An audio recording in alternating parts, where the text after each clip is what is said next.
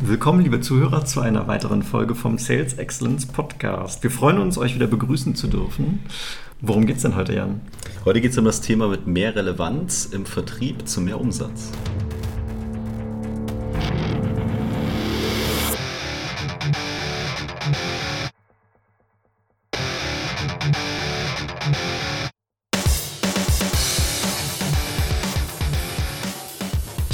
Diesmal wieder eine Hausmitteilung mitgebracht. Ach, du hast mal wieder eine Hausmitteilung. Das habe ich getan, ja.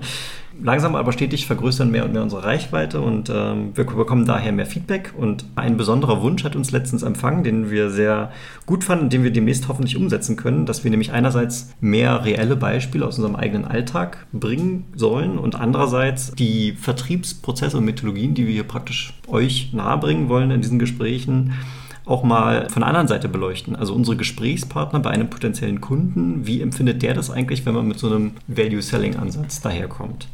Ähm, das, das war ein Wunsch und ähm, hoffentlich können wir in naher Zukunft diesem Wunsch mal gerecht werden. Trotzdem in diesem Sinne, wir freuen uns natürlich immer über weiteres Feedback. Offene Frage an euch. Welche Themen wünscht ihr euch? Ihr könnt gerne an uns rantreten. Die üblichen Kontaktkanäle findet ihr auch in den Shownotes. Somit kommen wir zum nächsten Punkt. Was ist denn die Zielsetzung heute, lieber Jan?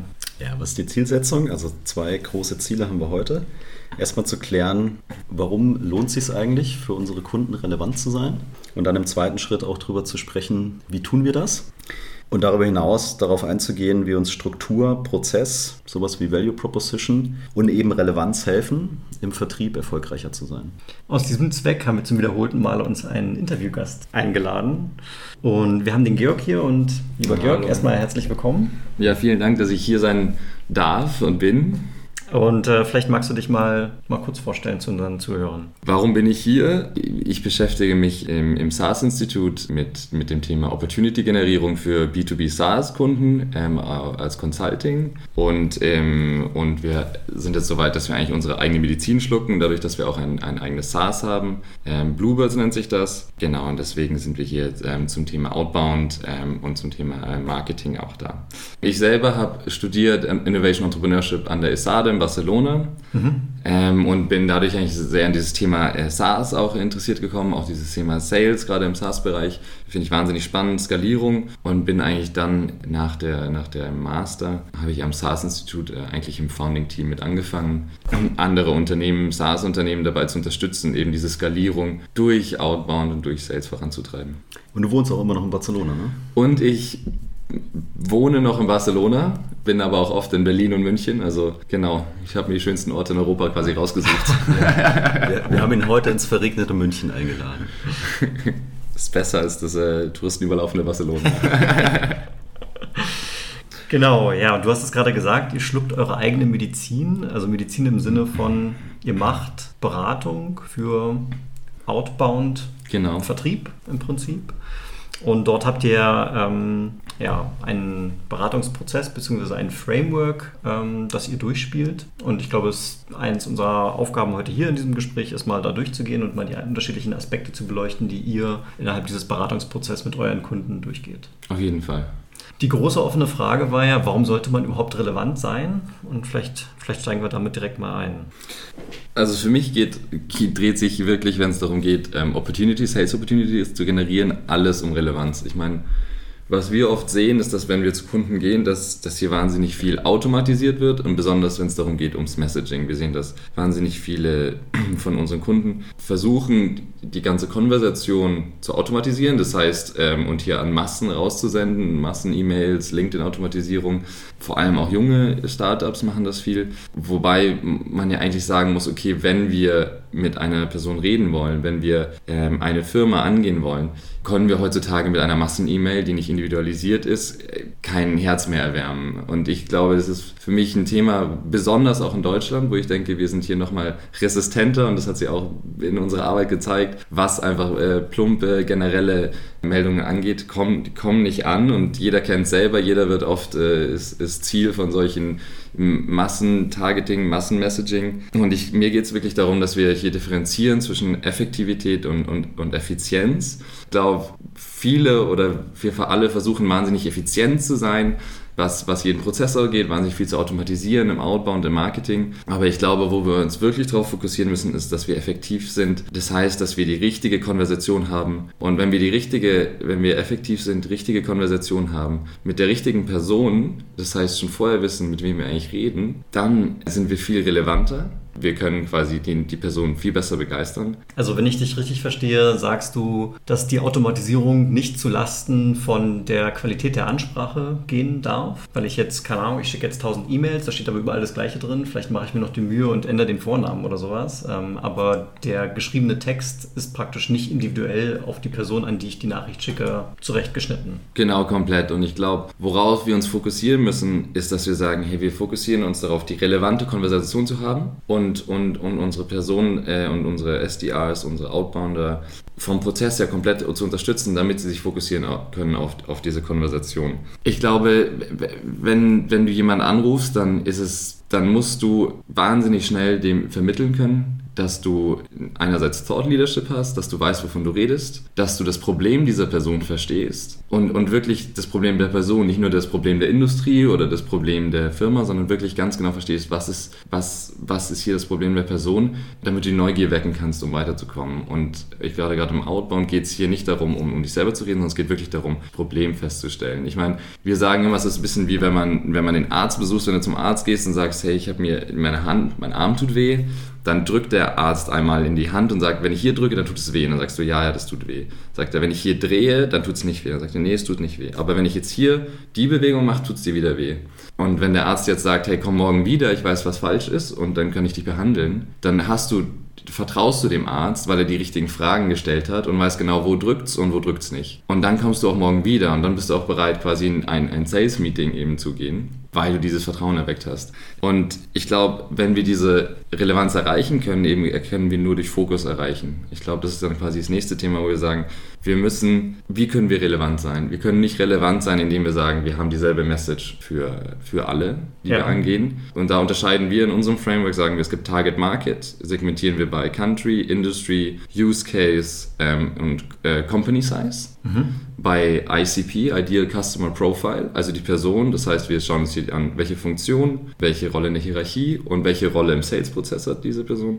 Und noch nach Szenario. Was wir sehen ist normalerweise, dass man, wenn man die gleichen Firmen hat, gleiche Industrie und gleiche Größe, sehen wir oft, die haben unterschiedliche Maturity, sage ich hier, in mhm. Bezug auf das Problem, was wir lösen. Ah, ja. Zum Beispiel ganz für uns, wir, wir, helfen, wir helfen Firmen zu skalieren, durch Outbound zum Beispiel. Und wir sehen jetzt Firmen, gibt es Maturity, die sagen, wir, der Szenario 1 ist, die Firma hat kein Outbound. Ähm, Szenario 2 wäre zum Beispiel, die Firma hat äh, Outbound, äh, aber, aber keine, keine guten Prozesse hierfür. Ja. Szenario 3 wäre wär die, diese Firma, die wir sehen, hat, hat, äh, hat Outbounder und sind wirklich Outbound-Believer und haben auch richtig gute Prozesse hier schon implementiert. Und warum haben wir diese Segmentierung? Weil wir haben jetzt die Segmentierung in, in die drei Bereiche, Target Market, Szenario und ICP.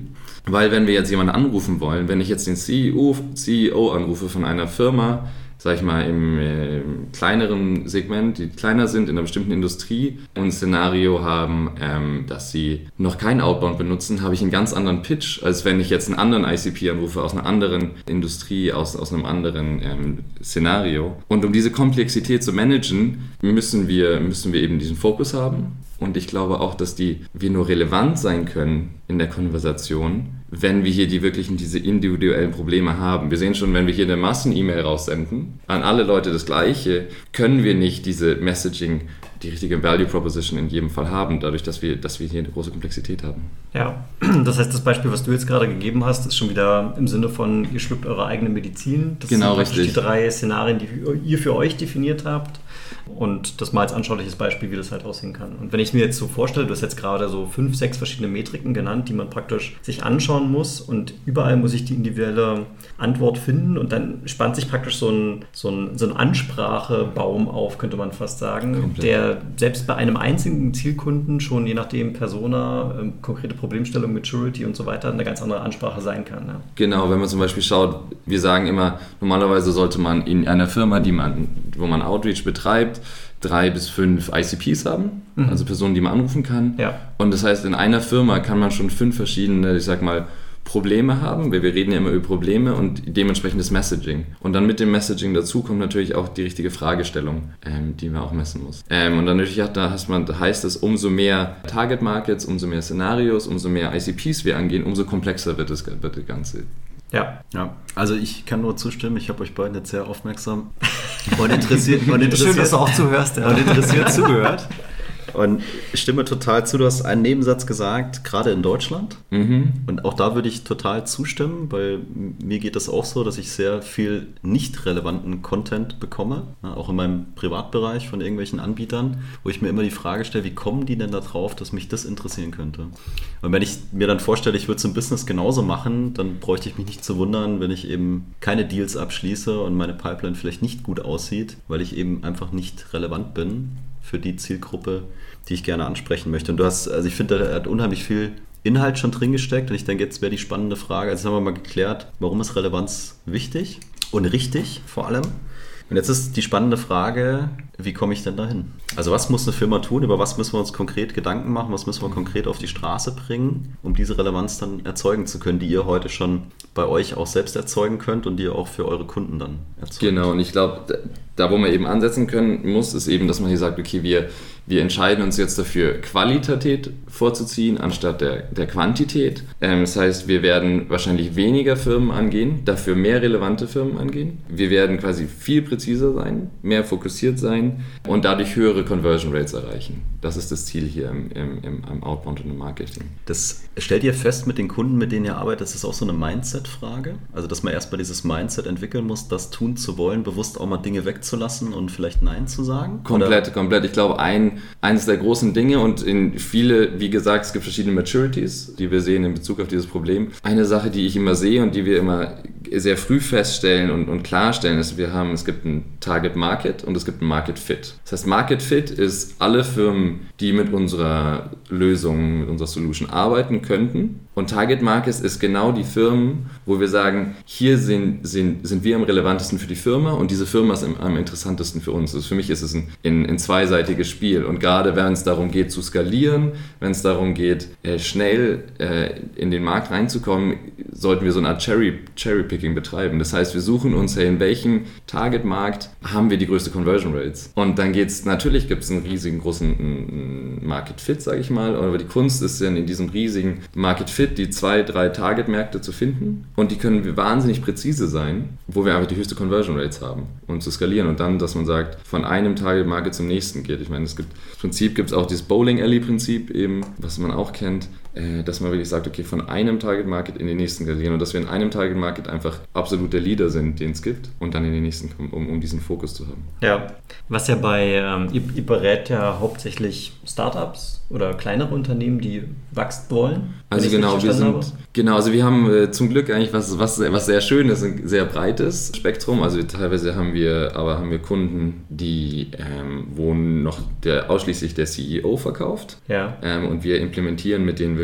das, das erste Outbound-Team, wo wir auch sagen, äh, an dieser Stelle zum Beispiel sagen wir, ähm, dass wir erst zwei SDRs einstellen, also zwei Outbounder, ja. bevor wir überhaupt das Sales-Team einstellen. Dass wir, dass wir sagen, bis dieses Outbound-Maschine funktioniert oder bei anderen Marketing- und Marketing-Qualifizierung funktioniert, musst du eigentlich kein Sales-Team einstellen. Mhm. Dass wir sagen, okay, diese ersten das zwei, drei Monate kann der CEO noch diese Meetings managen, bis diese Pipeline funktioniert. Dann sollte man eigentlich ein Sales-Team einstellen. Das war, was wir eben auch mit einem Kunden machen. Wir haben allerdings auch andere Kunden, die wirklich äh, über 150 Mitarbeiter schon haben, die ein okay. Sales-Team haben, in fünf Locations äh, äh, weltweit quasi aktiv sind, äh, über 20 Sales-Mitarbeiter, 30 Sales-Mitarbeiter. Ja. Aber es dann vielleicht an den Prozessen scheitert. Also dann bist du genau wieder. Genau, und, und natürlich ist hier, wie gesagt, haben, haben wir eine komplett andere Value Proposition ähm, und auch andere ICPs. Im ersten Fall reden wir immer mit dem CEO. Ähm, hier geht es wirklich darum zu sagen, hey, wir kreieren dir den, den Outbound-Pipeline, das was kommt.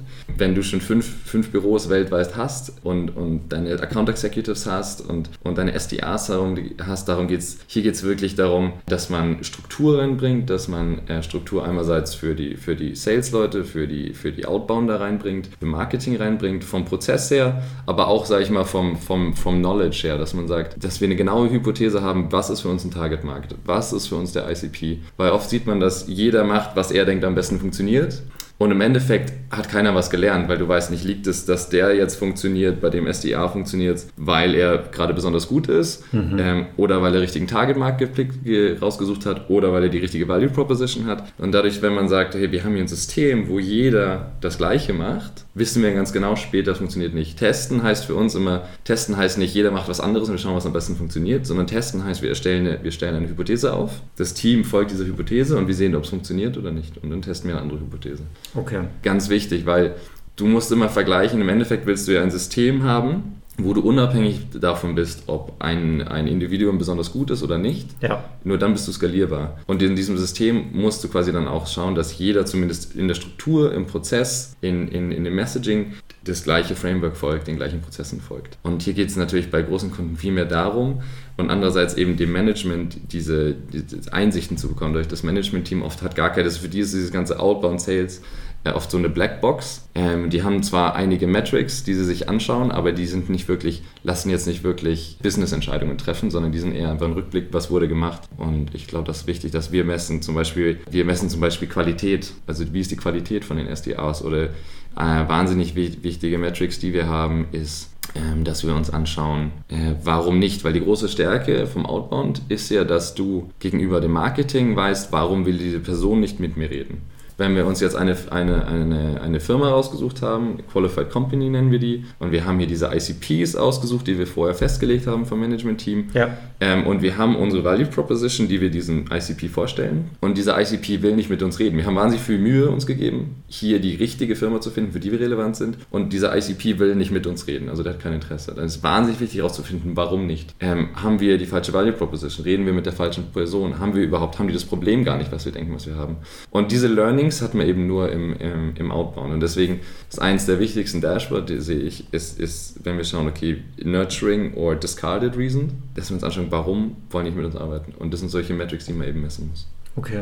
Also es geht ganz viel darum, eine Objektivität reinzubekommen und eine Messbarkeit. Komplett. Du hast gerade gesagt, wir brauchen qualitativ gute SDRs. Ich glaube, wir müssen, wenn es um SDRs geht, die müssen einfach wahnsinnig clever sein. Wir so arbeiten eigentlich immer mit Juniors zusammen, die wahnsinnig clever sind und die, die schnell was lernen können. Und hier geht es nicht darum, Leute zu haben mit besonders großer Erfahrung. Hier geht es nicht darum, Leute zu haben, die, oder wir können uns zumindest nicht darauf verlassen, dass wir hier, dass jeder SDA ein Top-Performer ist. Weil wenn wir skalieren wollen, wenn wir sagen, wir müssen jetzt in diesem Monat drei SDAs anheilen und das in München oder in Berlin, wo diese Stellen nicht besonders beliebt sind, musst du, nimmst du im Endeffekt, was du kriegst. Und das heißt, du musst ein, die Struktur, das Management-Team muss die Struktur geben, muss das Framework geben, muss den Prozess geben, dass diese Person sich voll und ganz auf die, auf die Konversation konzentrieren kann. Mhm. Und dieses, dieses ganze Wissen, diese Strukturen gibt es oft in den, in den Köpfen der Manager.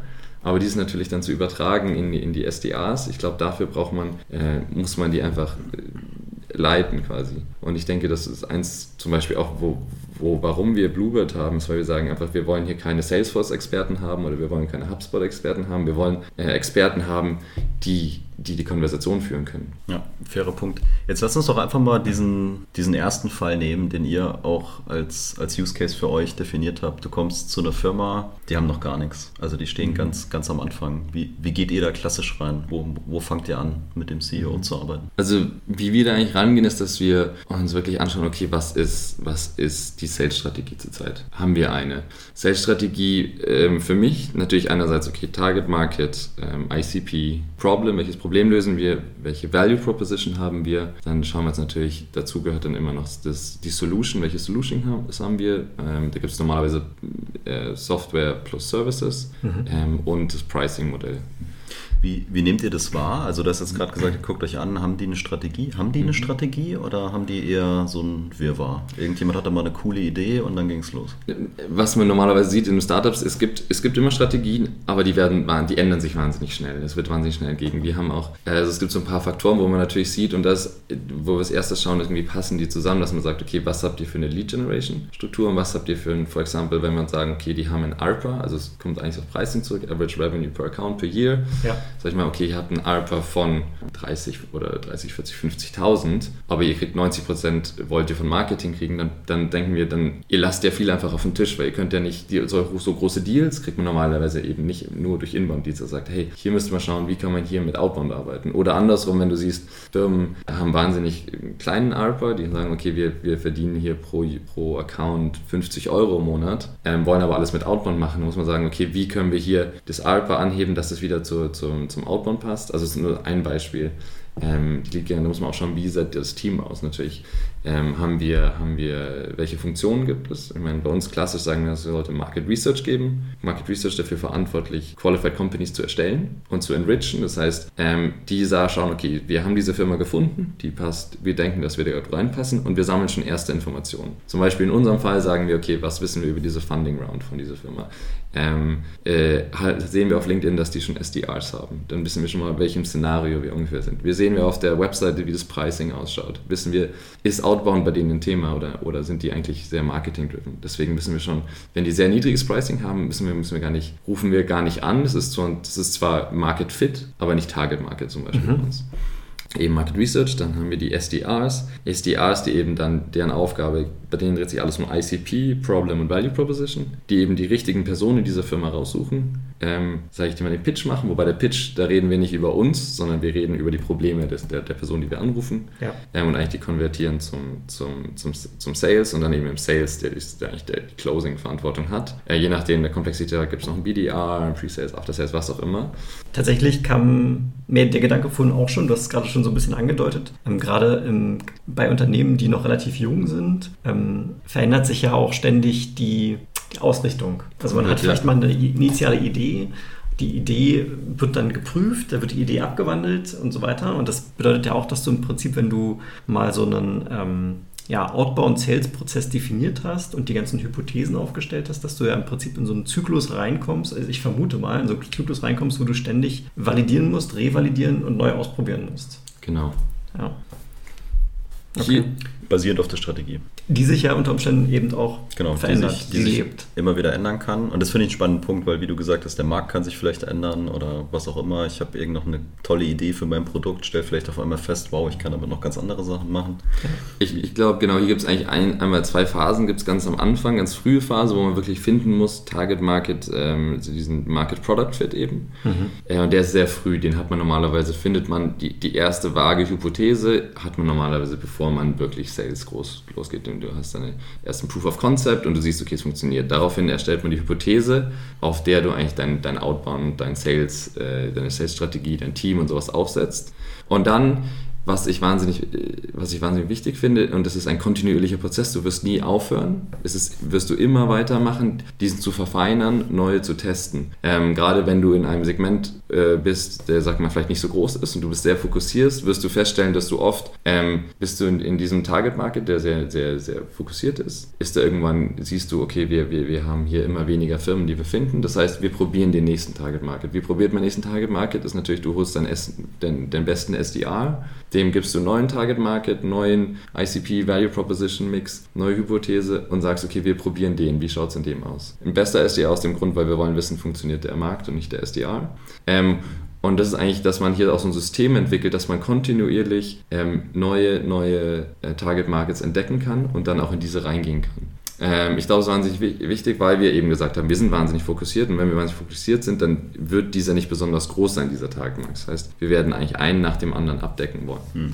Und du hast vorhin auch gesagt, also ich glaube, wir sind ein bisschen weitergerutscht, wir haben mit der Strategie angefangen, wo wir uns, glaube ich, alle einig sind, dass die essentiell ist für alles, was danach kommt.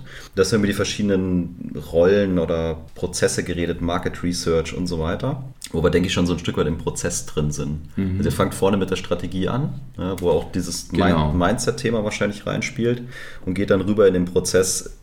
Kann man da jetzt schlussfolgern, dass ihr auch vielleicht ganz neue Rollen in so einem Unternehmen kreiert? Auf jeden Fall. Also ähm, kommt wieder darauf an, wo sind diese Unternehmen gerade. Es gibt teilweise Unternehmen, die sagen, wir arbeiten äh, noch, wo der Account Executive macht Outbound, der Account Executive macht sogar das Market Research. Ähm, äh, und wo wir sagen, okay, vielleicht ab dem Punkt macht es Sinn, hier eine neue äh, Rolle zu schaffen. Es macht in dem Sinn, vielleicht wenn man einen, einen Markt hat, wo, wo das Finden von Firmen und dieses Enrichment von diesen Qualified Companies ähm, nicht, nicht besonders einfach ist, macht es Sinn, hier eine Market Research Position zu haben.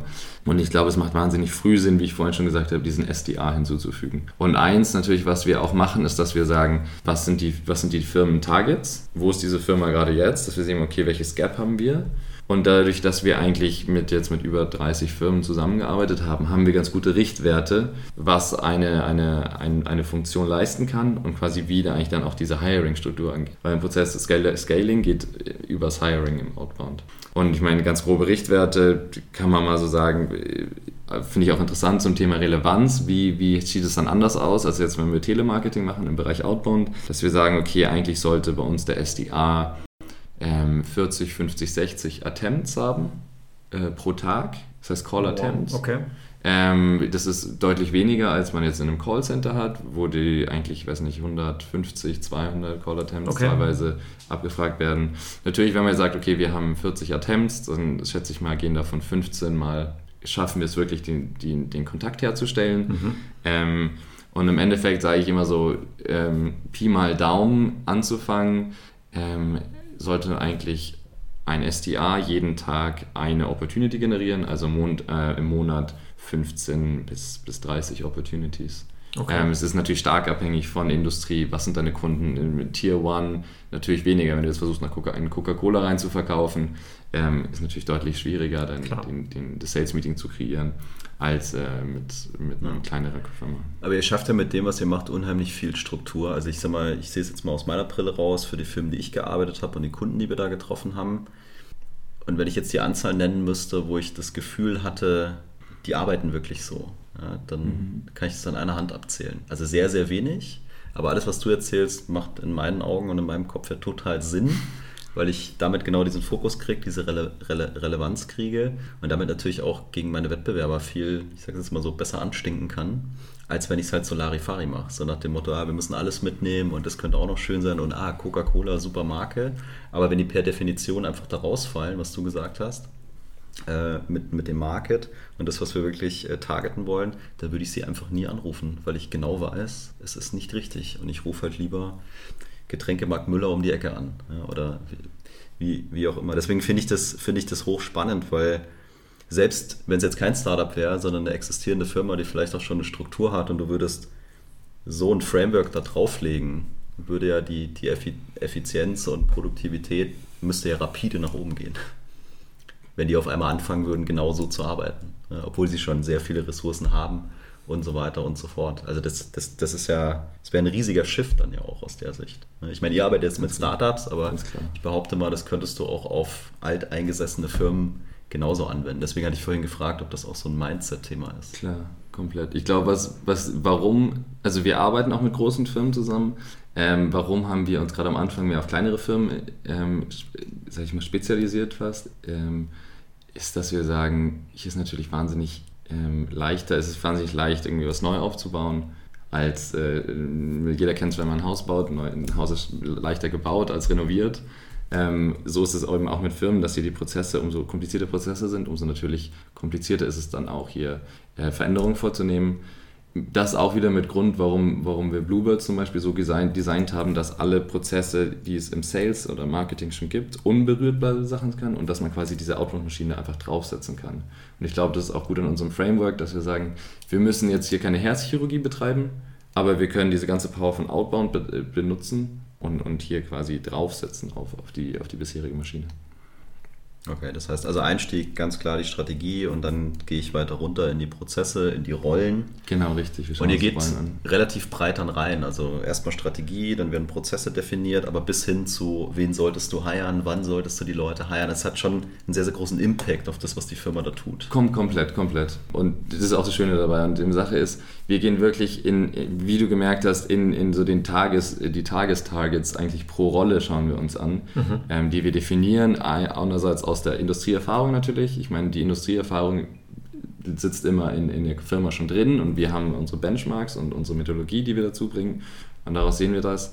Dann natürlich schaut man sich, okay, die, die Prozesse an. Wir, wir kreieren ein Datenmodel, also welche Daten wollen wir erheben, an welcher Stelle. Ähm, und welche, auch, welche, welche Metrics wollen wir später messen? Was ist für uns wichtig? Zum Beispiel, wie validieren wir unseren Target Market? Wie messen wir die Qualität? Wie messen wir die Größe des Pains von unseren Kunden? Wie definieren wir zum Beispiel diese Target Market? Das, das schauen wir uns alles an. Und im Endeffekt wird es gelandet. Äh, das Ganze muss natürlich also irgendwo auch gelandet werden. Es geht nicht darum, jetzt irgendwie ähm, Excel-Tabellen oder, oder, oder PowerPoint zu machen. Wir haben noch nie eine PowerPoint geliefert. da sind wir relativ stolz drauf sogar.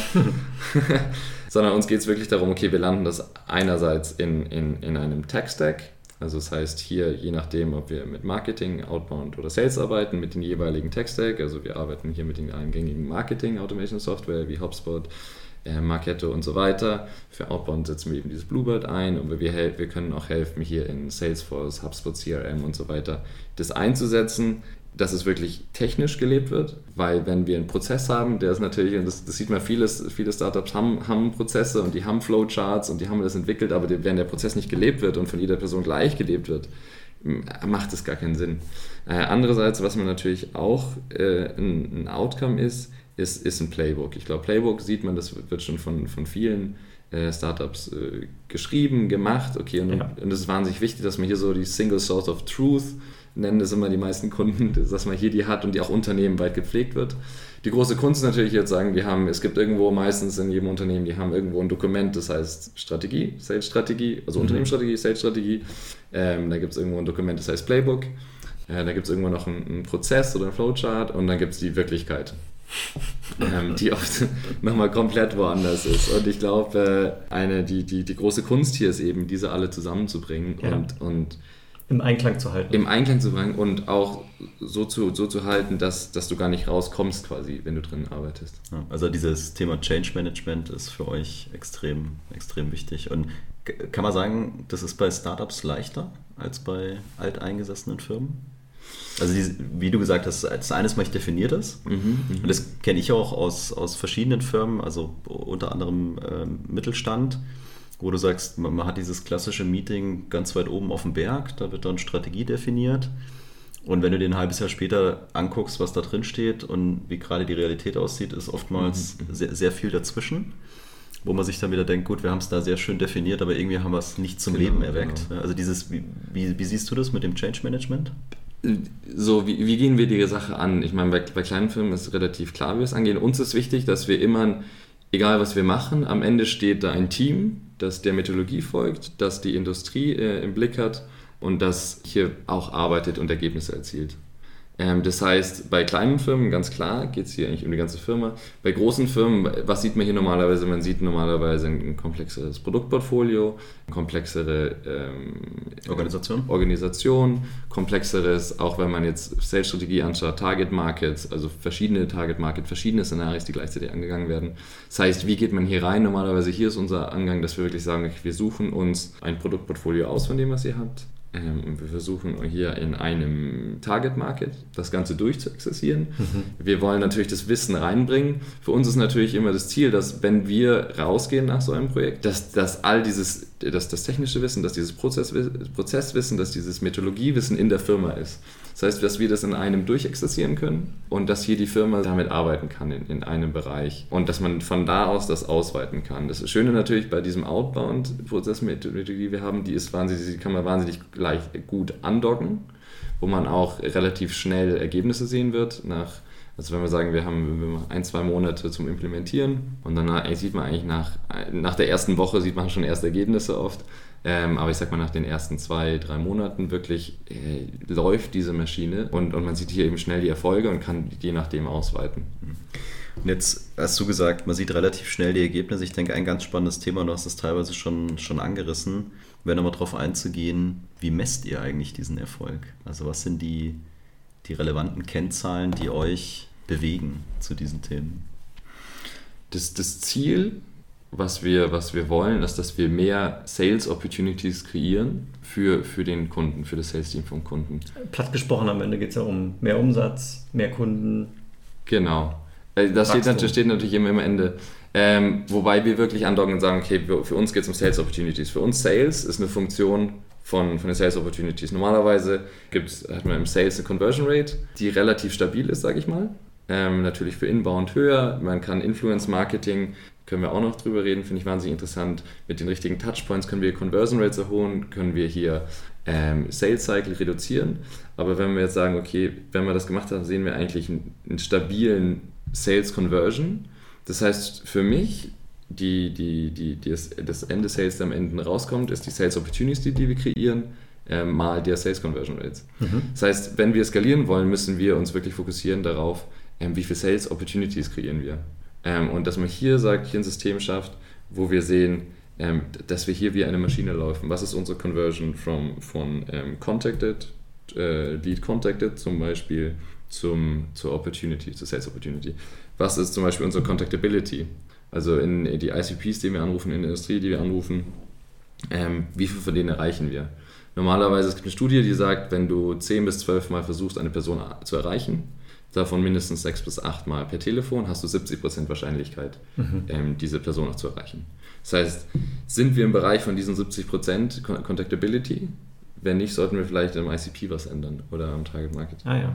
Ähm, deswegen, für mich ist natürlich die interessante, die interessanteste Metrics ist für uns, okay, Sales Opportunities, die am Ende vom Tag rauskommen. Aber es gibt wahnsinnig viele kleine ähm, Conversion Rates, die wir uns anschauen sollten, um zu sehen, hey, wo, wo, wo können wir verbessern? Und es geht darum, dass man kontinuierlich ähm, das Rädchen findet, an dem man drehen muss, um dieses Ganze zu verbessern, den ganzen mhm. Pitch. Ich sag mal, diese klassische Conversion Rate, also Opportunity One versus alle Opportunities, die kommt ja dann erst am Ende.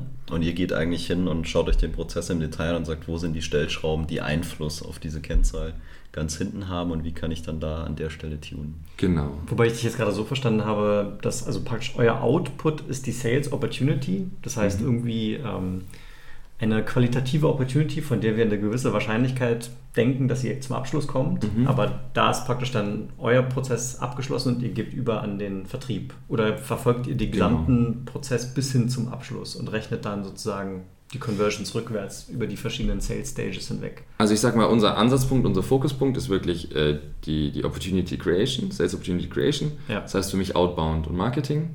Ähm, natürlich schauen wir uns auch an Sales Funnel an, können wir, können wir nochmal anschauen. Äh, auch Customer Success, was gibt es hier für, für Möglichkeiten? Mhm, okay. ähm, bei Customer je nach, je nach Kunde gibt es hier natürlich welche Signale, gibt es Upsell-Signale, gibt es ja. Churn-Signale, wie, wie kann man darauf reagieren? Ähm, aber ich glaube, für, für mich wirklich der Startpunkt, wie wir eigentlich mal anfangen, ist, dass wir sagen, lass uns diese Opportunity äh, Generation Maschine, so, die muss als erstes laufen und dann können wir sich eigentlich äh, um den Rest kümmern. Und ähm, generell, was wir messen eigentlich immer, immer in vier Bereichen. Der erste Bereich ist natürlich Results, also was sind die Ergebnisse? Und wenn die nicht stimmen, dann schauen wir uns an, okay, was ist Activity? Wir schauen uns an, stimmt die Activity, also, also die, die, die Anzahl an Calls, die Anzahl an E-Mails und die mhm. kann einerseits zu hoch sein oder zu niedrig. Da muss man natürlich wieder aufpassen, wenn, wenn du siehst, dass einer äh, 100 E-Mails am Tag verschickt, und, und, und, und 200 Call-Attempts hast, bist du ziemlich sicher, dass diese nicht besonders personalisiert sind. Natürlich sollte es auch nicht andersrum sein, dass einer nur zwei E-Mails am Tag verschickt. Ja. Ähm, aber es ist natürlich, äh, hier es Activity, stimmt die Activity und hier natürlich immer vergleichen im Team. Und die Activity, zum Beispiel, wenn man sich anschaut, okay, welche Call-Attempts gibt es, dass man sich, kann man sehen, okay, von den fünf SDAs, die wir haben zum Beispiel, haben die eine ähnliche Verteilung von Call Result. Also was wir messen ist zum Beispiel Call Result ist, haben die mit dem Gatekeeper geredet, mit einem mit dem äh, keiner reingegangen, haben die richtige Person erwischt. Mhm. Ähm, und wenn wir uns das anschauen, dann sehen wir schon mal, arbeiten wir als eine Maschine.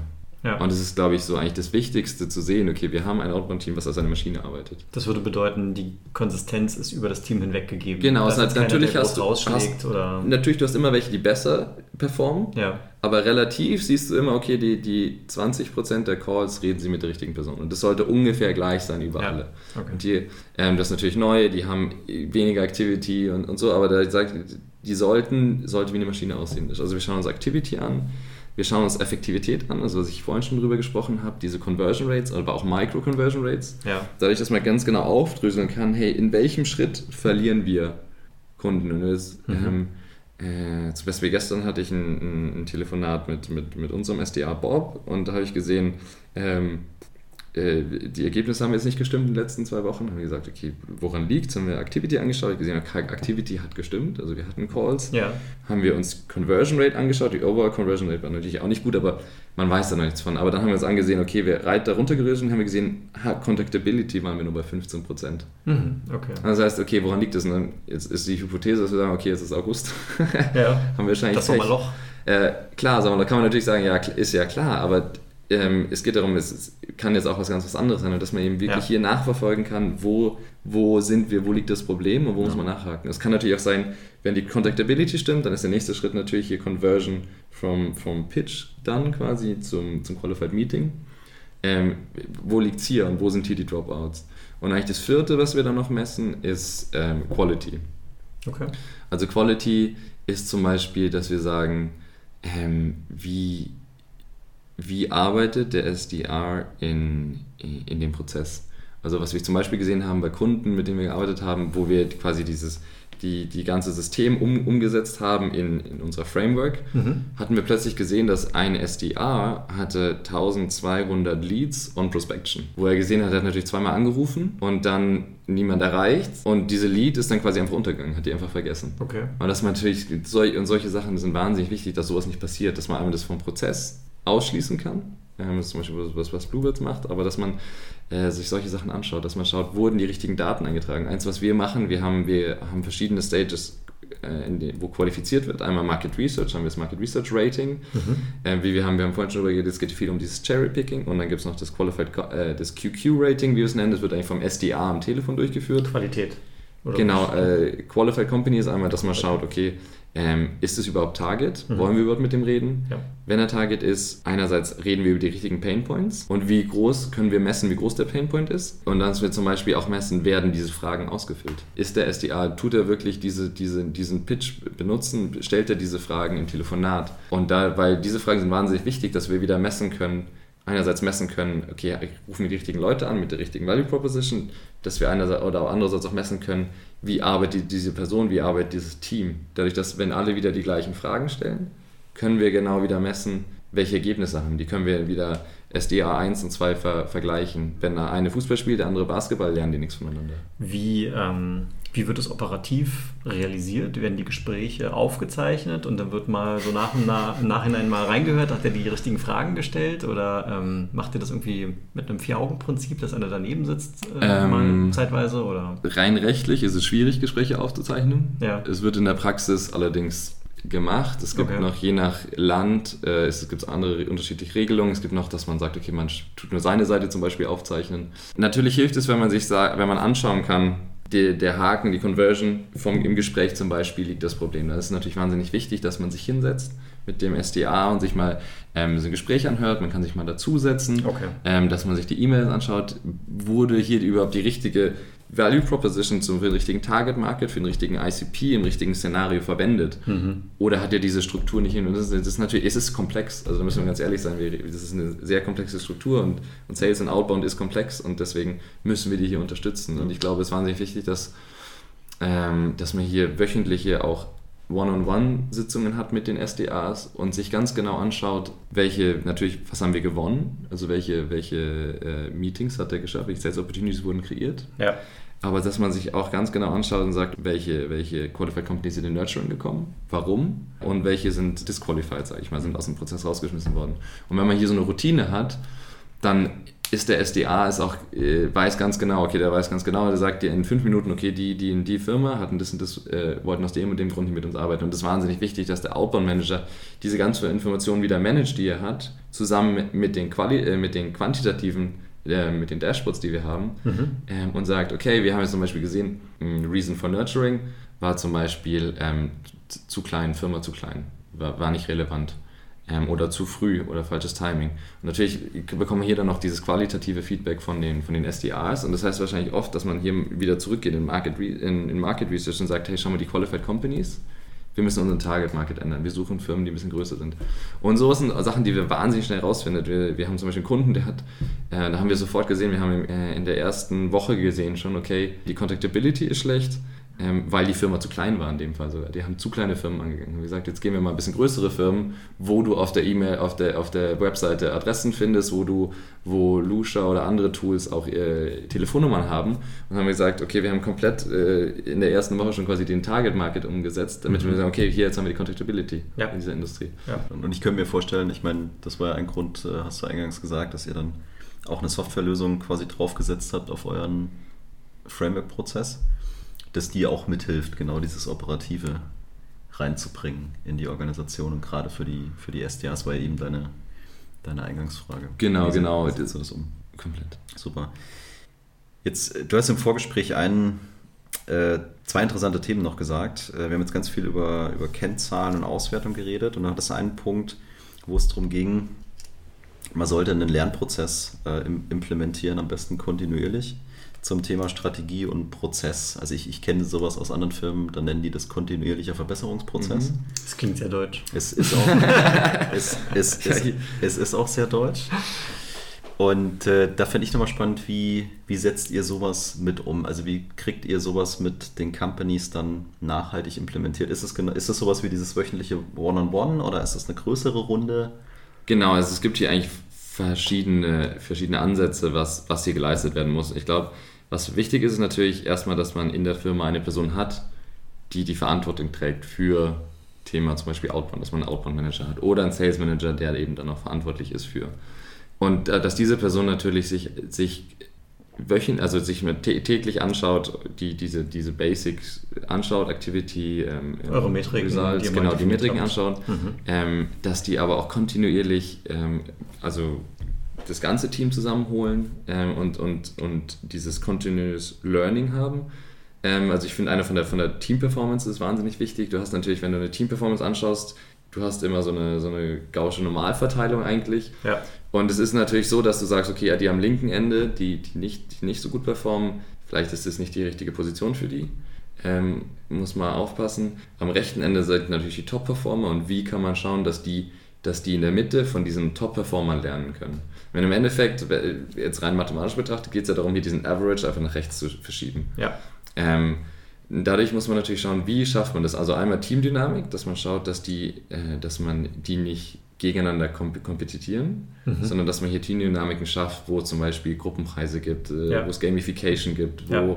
wo wenn ein SDA irgendwie was Besonderes schafft, dass er das ein Beispiel gibt, so ein Glücksrad und eine ein, ein möglicher Gewinn ist Pizza für alle. Mhm. Sodass man hier ein bisschen schaut, okay, eine Teamdynamik kriegt. Besondere Anerkennung, genau. Motivation. Also einerseits ähm, hier so, so performance-würdig, aber nie in Kontrast, äh, nie kompetitiv gegen andere ja. performen. Ja. Ähm, aber das muss man natürlich auch in Prozessen umsetzen, dass, mhm. dass man sagen, es gibt ein wöchentliches Meeting, wo jemand, der hier gute performt hat, dass er genau erläutert, warum er gut performt hat, dass einer erzählt, okay, dieser Pitch, diese einzelne Frage und hier kann man wirklich besessen sein vom, vom Detail, dass man sagt, hey, mit der Frage habe ich meistens solche Antworten bekommen und die hat mich dann dazu gebracht, ähm, dass ich darüber reden kann. Und okay. dadurch, dass wir sagen, wir sind so fokussiert ähm, und wir sind wir reden zu genau der, der und der Person in Unternehmen.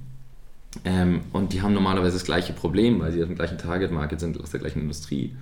Können wir eben da so besessen im Detail sein und wirklich sagen und hier wirklich so Perfektion, sag ich mal, ausüben, auch auf dem Teamlevel. Mhm. Okay. Er ist hochspannend. Also ich, mit dir können wir noch mehrere Folgen machen. Habe ich schon gesehen.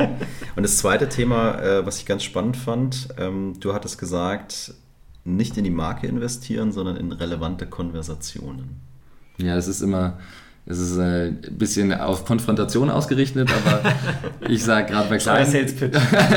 One-Sentence Sales Pitch. Ähm, ich sage mal, bei kleineren Unternehmen ähm, sage ich immer, ist, ist Branding ein schwarzes Loch. Ähm, da, da, schießt man viel Geld rein, es kommt nichts raus. Ich meine, äh, übertrieben gesagt, es hilft dir nichts, wenn, wenn der Müller unten in der Bäckerei weiß, dass du ähm, Teile für, für, weiß nicht, Mondfahrzeuge herstellst, ja. weil der wird sie nie kaufen. Aber du wirst natürlich wissen, dass jeder, jede Person, ähm, die deine Mondfahrzeuge ähm, kaufen kann, dass, dass die äh, hier dass die über dich wissen oder ja. sagen wir zumindest die relevanten. Genau, wo man wieder Marketing sagt, okay, was ist Marketing? Für mich ist Marketing genauso wie, wie Outbound extrem fokussiert vorgehen. Und mhm. gibt es gibt Account-Marketing, wo man wahnsinnig fokussiert vorgeht. Aber für mich geht es auch immer darum, dass ein Marketing muss zu eine Sales Opportunity führen. Und sowas muss gemessen werden, das muss getrackt werden. Und, und da, wenn wir sagen, wir haben einen Outbound-Prozess, wo wir wahnsinnig viel lernen, wir haben diese Sales-Strategie so präzise aufgesetzt mit Target Markets, ICP und so weiter. Das sind alles Learnings, die wir haben können im Marketing, dass wir sagen, Marketing benutzt zum Beispiel diese Buckets, die sagen Value Proposition für für diese eine Firma, für dieses ICP ist genau diese und wir reden über dieses Problem, weil wir wollen mehr von diesen Firmen in den Inbound-Funnel haben. Und hier muss man wahnsinnig ins Detail reingehen. Also nicht nur sagen, okay, so das generelle Problem ansprechen, sondern sagt, sich wirklich sagen, von unserem Best, Best äh, vom Target Market der besten konvertiert, ähm, wie, welches, welches, was ist das Top-Problem von dem, von diesen ICPs? Und genau darüber redet Marketing. Es kann sein, dass es für den Großteil des, des Markts nicht interessant ist. Aber ich glaube, für, für die Person, mit denen du reden willst, ist es wahnsinnig interessant. Und es geht sogar so weit, es gibt, äh, gibt, gibt Kunden oder, oder Startups, die mit unserem Framework arbeiten, die, die erstellen ein Marketingmaterial speziell für eine Firma. Okay. Die sagen, wie könnte, wie könnte die und wie könnte eine Firma wie, dann kommt der Firmenname oder du sagst zwei, drei Firmen, ähm, dieses Problem lösen. Und dann schreibst du dann Marketingmaterial zu und du schaust, dass es, dass es jeder relevante Person in dieser Firma, äh, LinkedIn-Banner, äh, Sponsored Post oder was auch immer mhm. zu Gesicht kommt und du kannst sicher gehen, dass diese Person draufklicken wird.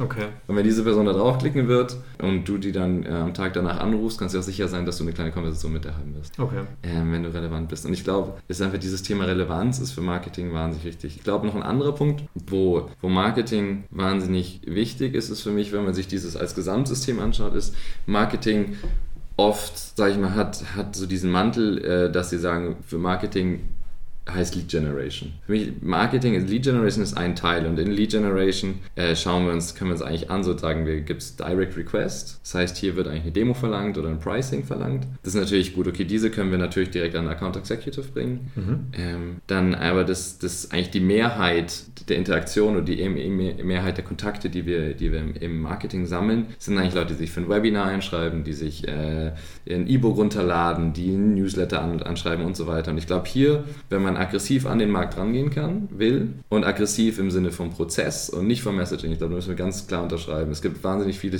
gerade diese amerikanischen, ähm, sehr aggressiven Messagings, wo ich sage, die in Europa haben sich, hat sich wirklich herausgestellt, die funktionieren hier nicht. Müssen wir wirklich aggressiv, wir können aber aggressiv im Prozess sein. Wir können wahnsinnig viel lernen hier im Prozess dass wir diese angehen. Wir haben ja hier E-Mail-Adressen, wir haben hier Telefonnummern. Bei, bei, vielen, bei vielen Startups, äh, die ich sehe, wartet man auf die richtigen Signale von, von, von dieser Lead, ähm, dass, die äh, nach, dass die sich zum nächsten einschreibt oder hier wieder einschreibt. Und ich finde, wenn man ein System hat, das man skalieren will, muss man eigentlich für sich selber sagen, nach den Richtlinien gehen wir auf Firmen zu und nach denen nicht. Und dass man nicht wartet auf Signale von anderen Leuten. Weil wenn wir einmal eine E-Mail-Adresse oder eine Telefonnummer haben mhm. und wir sagen, hey, das ist Target Market, die rufen wir an. Und wir wissen ja schon, worüber wir reden, weil wir wissen genau, wir haben wahnsinnig fokussierten Marketing-Content erstellt, ja. der wirklich über ein sehr spezifisches Problem redet. Und wenn der sich dieses White Paper runterlädt, dann wissen wir ganz genau, was ein, was ein Problem eine ist. Und wir, werden, und wir werden hier ziemlich wahrscheinlich eine relevante Konversation haben können. Ja. Ähm, Verstanden. Für mich andererseits, wenn wir Marketing anschauen, eben ist es eben dieses Lead Generation Part, was für mich wahnsinnig äh, interessant anzuschauen ist und es lohnt sich, glaube ich, wirklich, ist, ist ähm, Marketing, äh, so Marketing äh, Influence. Dass man sagt, okay, wie kann Marketing Outbound und Sales unterstützen, Conversions zu erhöhen äh, oder auch Sales Cycle, ähm, Sales Cycle zu reduzieren. Wir haben zum Beispiel einen Fall, wo wir mit dem Kunden gearbeitet haben und wir haben hier dadurch, dass wir Touchpoints mit denen zusammen ähm, definiert haben, an denen Marketing anknüpfen kann weil Marketing hat, ja auch die Information. Marketing kann ja wissen, im Sales Funnel ist gerade in, in dem Position im Sales Funnel ist gerade eine Person, äh, der ICP aus dem Target Market mit dem Szenario. Das heißt, Marketing weiß ganz genau, was für den relevant ist und wir haben den richtigen Content und den können wir hier zuspielen lassen. Ähm, und da haben wir mit einem Kunden eben tatsächlich geschafft, den Sales Cycle zum Beispiel von neun auf fünf Monate zu reduzieren was, was sehr gewaltig ist, vor allem ja, wenn man, wenn man ein bisschen, ja. bisschen größere Fast eine Halbierung, Tickets hat. Ich glaube, das ist auch so was, was, noch unterschätzt wird viel, ist dieses Influence-Marketing, gerade bei kleinen Unternehmen. Ich glaube, wie können wir das einsetzen? Ähm, und es gibt eine klassische Fälle, gerade wenn ich, ich habe einem Kunden gearbeitet, die haben gearbeitet an der Digitalisierung von, äh, vom Vertragswesen. Ähm, und hier war zum Beispiel ein Punkt, ähm, die waren, viele Leute waren interessiert, sie haben davon schon mal gehört, Digitalisierung, Vertragswesen natürlich wahnsinnig sinnvoll. Er hat mir die Sales Meeting gebracht und eigentlich die erste Frage im ersten Sales Meeting war immer, wie schaut es dann rechtlich aus? Mhm. Und wenn du jetzt, ähm, und der, natürlich, er sagt der Account Executive, der sagt, ja klar, also das ist die EU-Richtlinie, nach der EU-Richtlinie ist es in dem und dem Use Case äh, vollkommen legal. Zusätzlich gibt es dann eine deutsche Richtlinie, die auch, nach, nach der das auch egal ist. Wenn aber jetzt diese, diese Lead, die wir da, die diese Frage gestellt hat, die hat irgendwo mal gehört, das ist nicht legal, wird die jetzt natürlich nicht einfach sagen, okay, kaufe ich. Sondern die, man muss hier wirklich dann, für mich ist dann hier, wäre zum Beispiel die Aufgabe vom Marketing, äh, ein wahnsinnig starkes und seriöses, ähm, ist ein Webinar, ein White Paper, ich weiß nicht was, ein Blog, was zu, was, Content zu schaffen, der muss noch nicht mal groß mit deiner eigenen Marke assoziiert sein, nur um zu erklären, in die, für diesen Fall ist Digitalisierung von Verträgen ähm, legal. Weil das hier ist die große Frage, die dem, die dem Sales-Prozess im Weg steht. Ja. Ähm, und, und das kann der Account Executive hat hier, sag ich mal, weniger Spielraum, weil er ist natürlich immer derjenige, der dir das verkaufen will. Ja, keine Credibility. Oder nicht genügend Credibility, um das zu beantworten. Okay. Also ich habe das Gefühl, wir könnten noch drei Stunden weiterreden. Ähm, ich habe aber auch das Gefühl, es war sehr relevant. Gefällt mir sehr, sehr gut. Sehr. Und äh, ich würde an der Stelle quasi mal einen Punkt machen wollen. Außer der Tim hat noch ein letztes Highlight für uns? Nö, ich finde es ich find's gut. Ähm, Abgesehen von seiner neuen Frisur? mein Friseur hat ausgezeichnete Dienste geleistet, ja, in der Tat. Okay, super. Also ich fand es absolut grandios und ich kann, möchte an der Stelle schon mal vielen, vielen Dank sagen. Wir wollten dir aber ja nochmal die Möglichkeit geben, ähm, kurz zu erzählen, SARS Institute, Bluebird, äh, wie kann man euch am besten erreichen? Genau, äh, am besten erreicht man uns über ähm, unsere, unsere Website, äh, sag ich mal, ist thesarsinstitute.com ähm, oder bluebirds.com, also B-L-O-O und dann birds, ganz normal, .com. Und ich bin natürlich auch über, über LinkedIn erreichbar, über, über die klassischen Kanäle äh, Georg Vohlwasen, V-O-L-W-A-H-S-E-N. Wir haben natürlich das SaaS-Institut, das ist quasi unser Vehikel, was entstanden ist aus, aus, aus zwei großen Success Cases. Äh, äh, von, den, von den Gründern, wo zum Beispiel ähm, äh, Toni eben bei, bei Redpoints innerhalb von anderthalb Jahren so das ARR von, äh, von einer Million auf, auf fast 10 Millionen Toni ist einer der, der, Mitgründer. Genau, einer der Mitgründer erhöht. Daraus, aus diesen Success Cases ist quasi diese Methodologie entstanden während, während dieser Arbeit. Äh, die haben wir dann mit dem SaaS-Institut auch eingesetzt, eben als Consultant in, mhm. in, in, in, mittlerweile über 30 Startups äh, oder mehr, mehr oder weniger Startups. Was ziemlich schnell klar wurde, ist, dass wir einfach, wie wir vorhin festgestellt haben, um, um, diese, um diese Komplexität zu managen, gibt es einfach keine Plattform. Ich meine, für Sales haben wir gesagt, es gibt für Sales gibt es eine perfekte Plattform. Es gibt Salesforce, für, für Marketing hat äh, HubSpot wahnsinnig große Dienste geleistet ähm, um hier wirklich eine, eine, intuitive Plattform zu schaffen für Marketing. Was das Thema Outbound angeht, ähm, was das Thema ähm, äh, Inbound-Qualifizierung auch angeht, ähm, wirklich durch Menschen, durch Relevanz, gibt es eben keine Plattform und deswegen haben wir relativ gesehen, wir, relativ schnell festgestellt, wir müssen hier einfach noch eine technische Plattform schaffen. diese mhm. technische Plattform eben ist äh, Bluebirds ähm, die eben aufgesetzt werden kann auf, auf äh, die, die Marketing-Automatisierungssoftware und die, die Sales CRM. Ähm, genau daher diese, diese zwei Marken, sagen wir, die zwei Deckel hier. Genau, wir werden es beides verlinken in den Show Notes. Wir, also, genau. wir stellen sicher, dass die Leute dich erreichen. Perfekt, gar keine Frage. Ja, und dann mir bleibt nutzen, also, mega, ich fand es mega geil, muss ich an der, Stelle, an der Stelle erwähnen. Und ja, vielen, vielen Dank dir. Vielen tausend Dank euch. Danke, Georg, fürs Vorbeikommen. Genau. Und dann bis bald. Genau, bis bald. danke fürs Perfekt. Zuhören. Bis dahin.